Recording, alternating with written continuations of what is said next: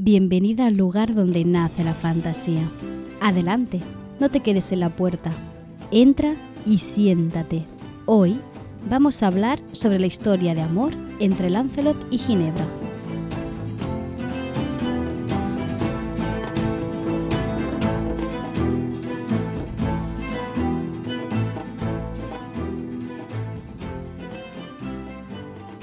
Me da la sensación que en este podcast pasamos de drama a drama y tiro porque me toca. Hace un tiempo te presenté la historia de Eros y Psique, un romance que tuvo que superar grandes impedimentos, pero con un bonito final feliz. Pero es que dentro del imaginario medieval hemos hablado sobre una tragedia muy importante que es la de Tristán e Isolda, un romance que va a estar condenado a la muerte de los dos personajes protagonistas. Y hoy te vengo a contar una historia muy parecida, la historia de amor entre Lancelot y Ginebra. Una relación que para empezar va a ser adúltera y que va a conseguir acabar con la vida de Arturo y con la corte de Camelot.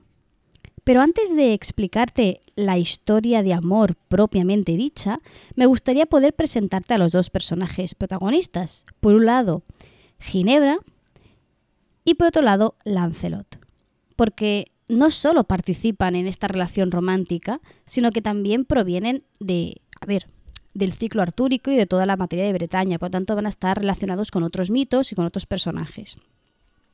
De hecho, hacerlo de esta forma creo que este va a servir para entender mejor las motivaciones de los personajes, de cómo actúan, por qué actúan así y también las consecuencias de ciertas decisiones pasadas que van a afectar a su final a su trágico final, ya te lo adelanto. Empecemos por la reina Ginebra. Como ya te conté en el capítulo anterior, en aquel en el que hablé sobre el rey Arturo, Ginebra es su esposa y por lo tanto es la reina de Camelot. Dentro del imaginario bretón, de hecho, Ginebra se entiende como una representación, o más que representación, como un símbolo del estado del reino. Si la relación entre Ginebra y Arturo va bien, quiere decir que el reinado es próspero, feliz. Es por eso que la relación adúltera que va a mantener con Lancelot va a ser tan importante para justificar, explicar o, simbolizar directamente el desenlace de la leyenda artúrica. Vamos a empezar a hablar un poco de, familias, de árboles, eh, familiares. Ginebra es hija del rey Leodegrans de Cameliar. Y es la única familia conocida de la reina, si bien es cierto que ahora hablaremos de ciertos personajes que en alguna versión u otra aparecen como familiares de Ginebra. En todas, este rey eh, se muestra como su padre. En algunas versiones y en algunas historias muy concretas se menciona a un hermano y a una hermana que suelen actuar como antagonistas de la historia, pero no es algo que sea demasiado recurrente en el marco general de la historia o del imaginario no bretón. Relacionado con esto, y a mí me parece que se puede conectar muy bien, aparece un personaje que forma parte de la tradición galesa, que tiene un nombre que a mí me parece un tanto impronunciable, que es, eh, yo lo voy a decir como me salga, Wayneback o algo así y eh, mantiene una relación, aunque sean hermanas, de total enemistad. Esto por lo que se refiere a sus hermanos. En cuanto a la madre, no se conoce su nombre, aunque sí que es cierto que suele aparecer varias ocasiones mencionada. Pero los autores no se ponen demasiado de acuerdo en su estado, porque muchas veces aparece como un personaje vivo, pero en otros se menciona que ya murió. Esta es la historia o la familia no más legendaria de Ginebra, pero si nos vamos a textos más fieles a la historia, empezando por la historia Regum Britannae de Godofredo de Monbus, y ya te dije que este autor intenta recoger la historia de todos los reyes de Britania, aunque se basa ¿no? en mitos legendarios, cuando habla de Ginebra no le atribuye la misma familia. Su padre no es Leodogrance, sino que pertenece, o desciende mejor dicho, de una familia noble romana. ¿Vale? Recuerda que en, texto, en este texto Arturo forma parte del Imperio Romano. Por lo tanto, Ginebra sería descendiente de una familia noble, acabaría siendo también pupila de Cador, que fue el duque de Cornualles. Aquí tenemos un poco la, el punto de conexión con el mito. Esta versión, por mucho que intenta ser la histórica o la verídica histórica, que ya te puedo adelantar de que no es así, eh, difiere muchísimo del mito medieval. Pues en esta versión, eh, Godofredo explica cómo Arturo va a dejar a Ginebra al cuidado de su sobrino hijo Modred mientras viaja a enfrentarse contra el procurador romano, ¿vale? Toda esa historia que ya te conté en el capítulo anterior. Es en esta ausencia del monarca cuando su eh, hijo seduce a la tía, a su tía, se declara rey y la acaba tomando por esposa. Ya sabes que en el. Bueno, ya, te adelanto que en el mito medieval, Modred no seduce a, Ginebra, sino que lo va a hacer Lancerote. Pero bueno, me estoy adelantando. Sigamos con la familia de Ginebra. Otro familiar que va a ser muy importante, aunque parezca una tontería, será eh, Sir Guiomar, que es o un primo o un sobrino suyo. Esto depende de la versión. ¿Por qué es importante? Porque Morgana, ¿vale? Si recuerdas, Morgana es una bruja, bueno, en la época se llamaba Hada, hermanastra de, Arturo y una mujer de grandes influencias. Va a ser la madre de Modred. Bien, ¿qué sucede? Que Morgana tiene a Sir Guiomar como amante. Mantiene una relación con él más o menos eh, estable hasta que la reina se entera. En cuanto Ginebra descubre esta relación, decide enviar a Guiomar lejos para romperla. Este es el motivo por el que Morgana le va a guardar un gran rencor a Ginebra, y después esto va a tener una gran consecuencia para el desenlace de su, de su historia personal, la de Ginebra. Pero aquí te estoy dejando las semillitas que luego recogeremos. Según la gran inmensa mayoría de, historias alrededor de, de, Arturo y especialmente a Ginebra, este, este matrimonio real nunca tiene descendencia. De hecho, dentro del pensamiento medieval se entiende esta infertilidad de la reina como un castigo divino por el adulterio que acaba cometiendo. Solo existen dos excepciones en cuanto a esta visión infértil de Ginebra.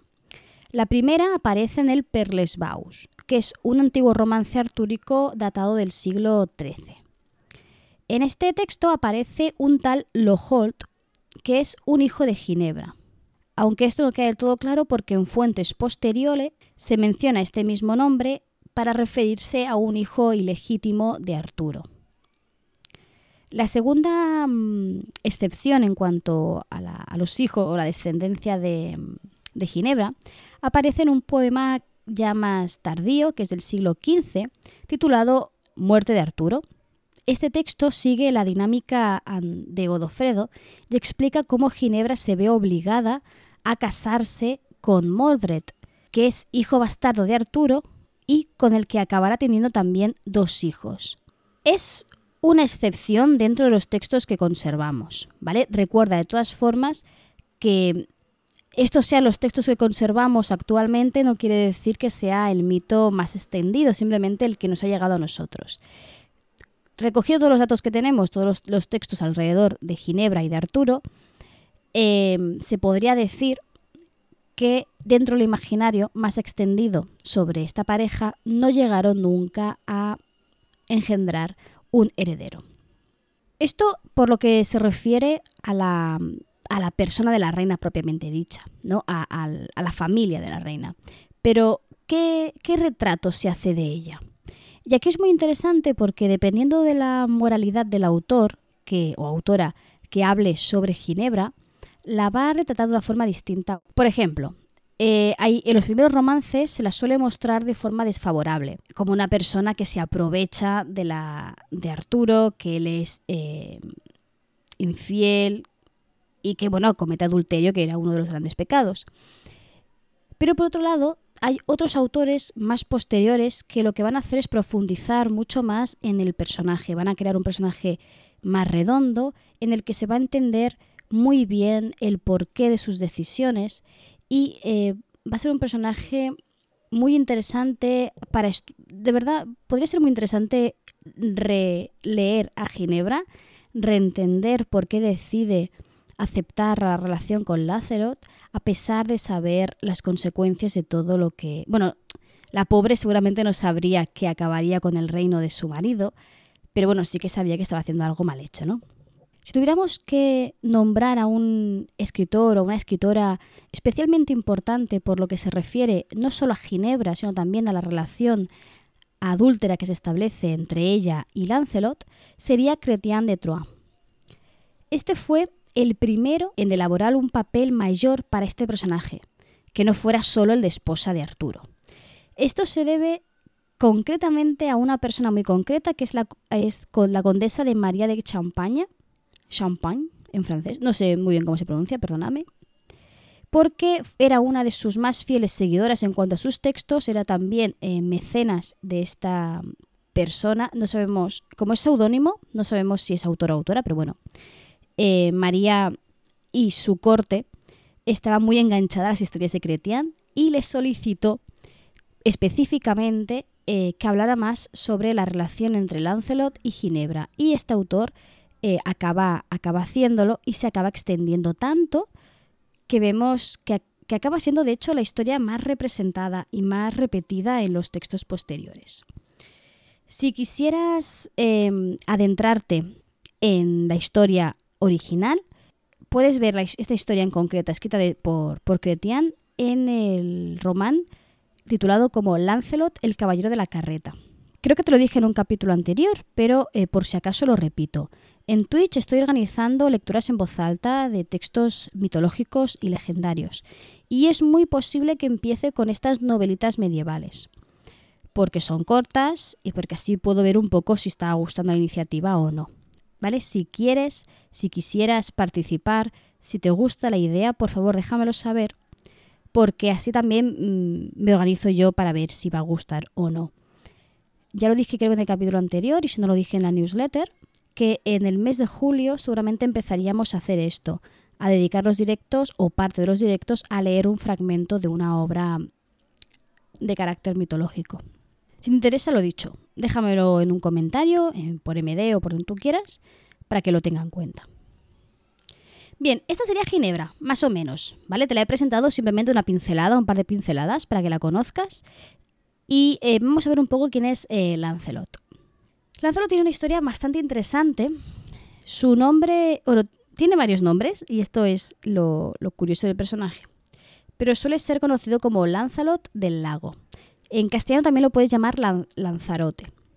Pertenece a la mesa redonda de Arturo y todas sus, historias se engloban alrededor del ciclo artúrico o la llamada materia de Bretaña. Hasta aquí nadie se pierde, perfecto.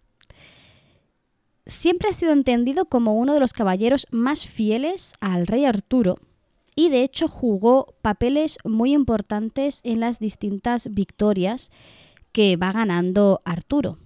Es por eso que es tan curioso que sea precisamente él el que se enamore de la reina, se acueste con la reina y acabe provocando el fin del reinado de Arturo.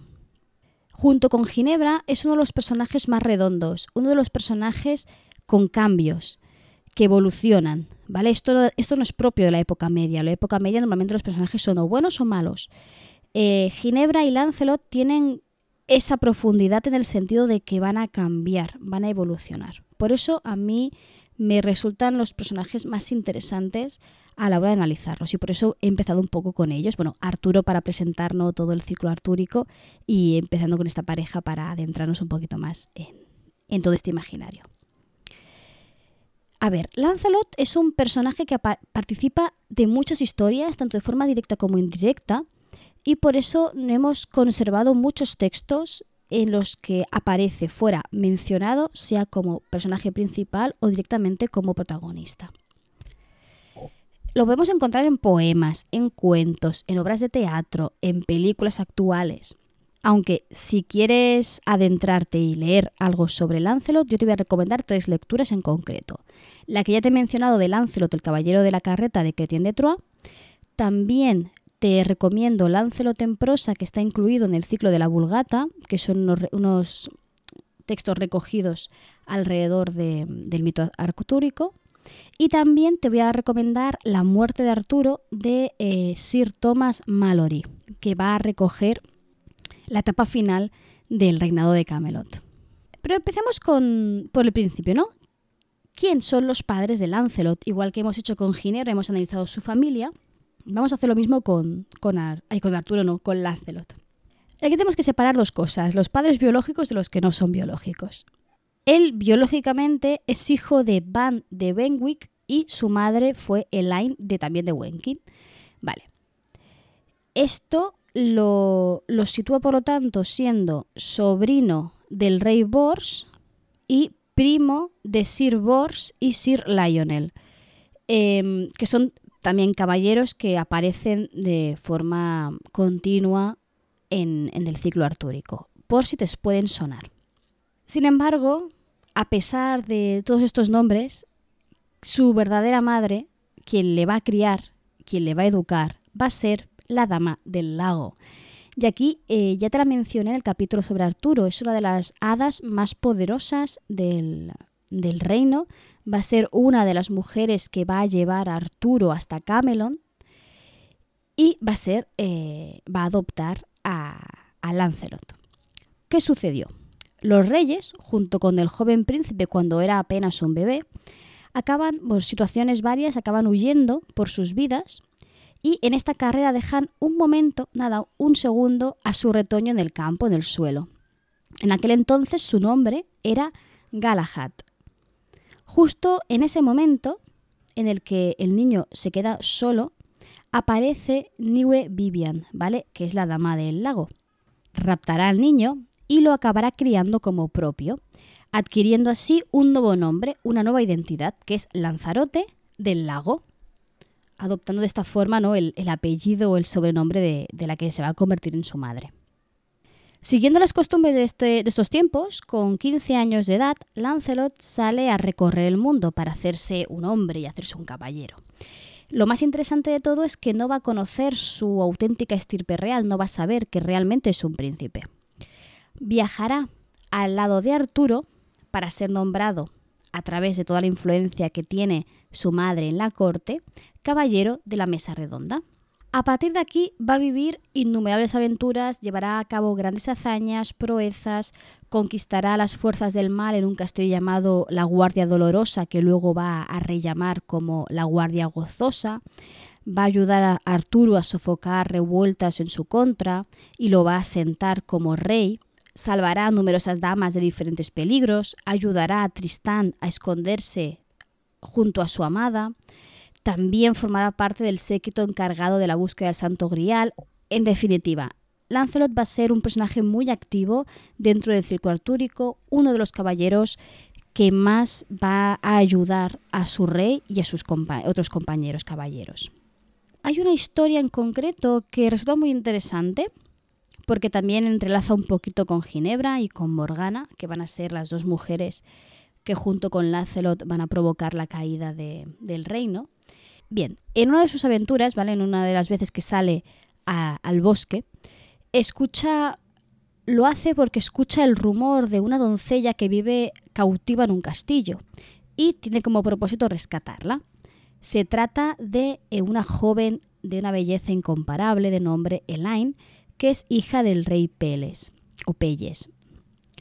Ella se va a enamorar del joven nada más verlo, esto es algo muy típico medieval, el amor a primera vista, pero eh, el caballero ya en este momento ya estaba enamorado de, Ginebra y de hecho para como símbolo de su amor hace un voto de castidad porque no quiere eh, acostarse con nadie que no sea su, amada, ¿no? que es la reina, es un amor que lleva en secreto.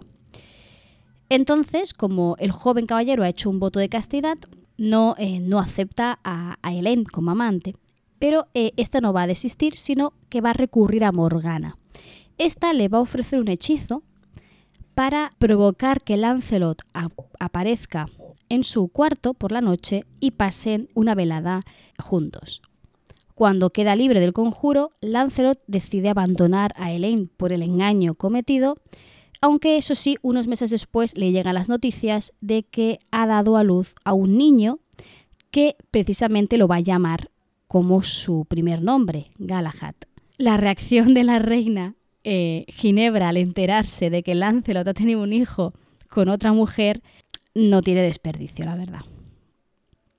Pero bueno, vamos a centrarnos en la historia de amor entre Ginebra y Lancelot, ¿no? Un poco cómo se origina, qué es lo que sucede y cómo acaba acabando, valga la redundancia, para que sea tan importante dentro del imaginario artúrico.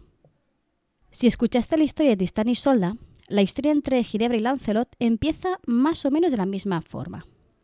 Arturo envía a su caballero más fiel, en este caso Lancelot, a ir en busca de su futura esposa, Ginebra. Y aquí ya te puedes imaginar lo que pasa. En el viaje, dama y caballero se enamorarán. A pesar de este romance que siempre suele ser a primera vista, en este caso, a diferencia de Trisán y Solda, sin ningún hechizo mágico de por en medio, a pesar de todo esto, como decía, al llegar a Cornuallas, Ginebra se casa con Arturo y se convierte en reina, convirtiéndose Lancelot, en, por lo tanto, una especie de amante, de momento, al menos al principio, simplemente platónico. Chrétien de Troyes, como te he dicho, es el primero en escribir sobre la relación adúltera de Ginebra y Lancelot, no tanto a escribir, sino a describir su relación, ¿vale? Porque en el imaginario era popular entender la caída de Arturo con la infidelidad de Ginebra y se la entendía como una persona mala, descortés y bla, bla, bla, pero será Chrétien quien explique cómo evoluciona la relación entre estos dos. Y lo más interesante es que por influencia de María de Campagne, como te he dicho antes, eh, va a seguir un esquema muy popular en la época, que es el sistema del amor cortés. Se trata de un tipo de relación, la mayoría de las veces ficticia, entre un hombre soltero y una mujer casada. El primero en la mayoría de los casos suele ser un trovador y es quien le dedica poemas de amor a su enamorada. Y debe seguir en todo momento las normas del amor, unas normas que se refieren a la cortesía y a un tipo de cortejo muy concreto, que ahora te voy a explicar. En el ámbito del román y de las históricas del ciclo artúrico, en lugar de trovador, el hombre será un caballero, Idealmente, como te he dicho, esta relación siempre empieza siendo platónica y debía pasar por diferentes fases antes del encuentro físico entre los dos amantes. Y esto, como te he dicho, va a seguir perfectamente el canon cortés propio del, amor cortés de los, de los, trovadores. No sé si te suena de haberlo estudiado en clase o, o de haberlo leído. Esta relación siempre se establece una relación de vasallaje en el que la dama se convierte en el señor del, trovador o en este caso del caballero ante el cual siempre va a tener que obedecer. Esta relación la que la mujer manda, eh, te puedes imaginar que no era real, simplemente era una, una fachada o una faceta de más literaria que otra cosa. Bien, las cuatro etapas son las siguientes. Primero, todo trovador, todo caballero en este caso, empieza siendo un fenedor que es el amante tímido que esconde sus sentimientos por temor a la reacción de la dama. Cuando se arma de valor, se convierte en un pregador, que es quien manifiesta abiertamente y le pide a la dama que acepte su cortejo y su posterior relación romántica. En el momento en que la dama acepta, se convierte en un entendedor. Y eh, normalmente suele ser alguien que ya ha recibido una prenda de su amada, generalmente la prenda se entiende como símbolo de aceptación de la relación amorosa por parte de la mujer y se acaba convirtiendo en un amigo, entre comillas lo de amigo, de confianza. Y eh, se establece ya aquí una relación romántica, pero que aún no es sexual. El última, la última fase será la del drutz, que este ha sido ya totalmente aceptado por la dama porque ésta le ha invitado a pasar la noche junto a ella. Veremos, por lo tanto, en la historia entre Ginebra y Lancelot que irán pasando por todas estas etapas a medida que se vayan conociendo y van experimentando su relación entre ellos. Todo esto va a suceder en la corte, mientras Arturo no se entera de nada. Pero quien sí se entera de lo que está sucediendo es Morgana. Como te he comentado más arriba, Morgana no estaba demasiado contenta con Ginebra, porque la reina precisamente ha impedido la relación entre Morgana y Sir Guiomar al apartar a su primo de, de la corte. Así que Morgana le va a pagar con la misma moneda. Va a desvelar su relación adúltera al mismísimo rey Arturo. Y aquí el rey va a, a reaccionar de forma muy dramática mm, medieval, ¿vale? La época media todos eran extremadamente dramáticos. Y eh, decide, por un lado, condenar a la hoguera a la reina por infiel y desterrar para siempre a Lancerot.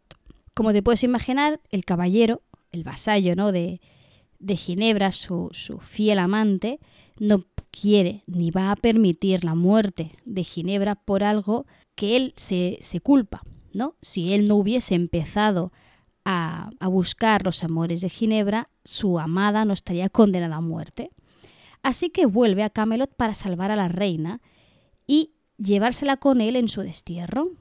Este al menos es el plan que tiene. Para lograrlo, para lograr acercarse lo suficiente a la reina como para rescatarla, tendrá que enfrentarse a algunos de los caballeros más importantes de la mesa redonda, sus antiguos compañeros, y acaba matando a la mayoría.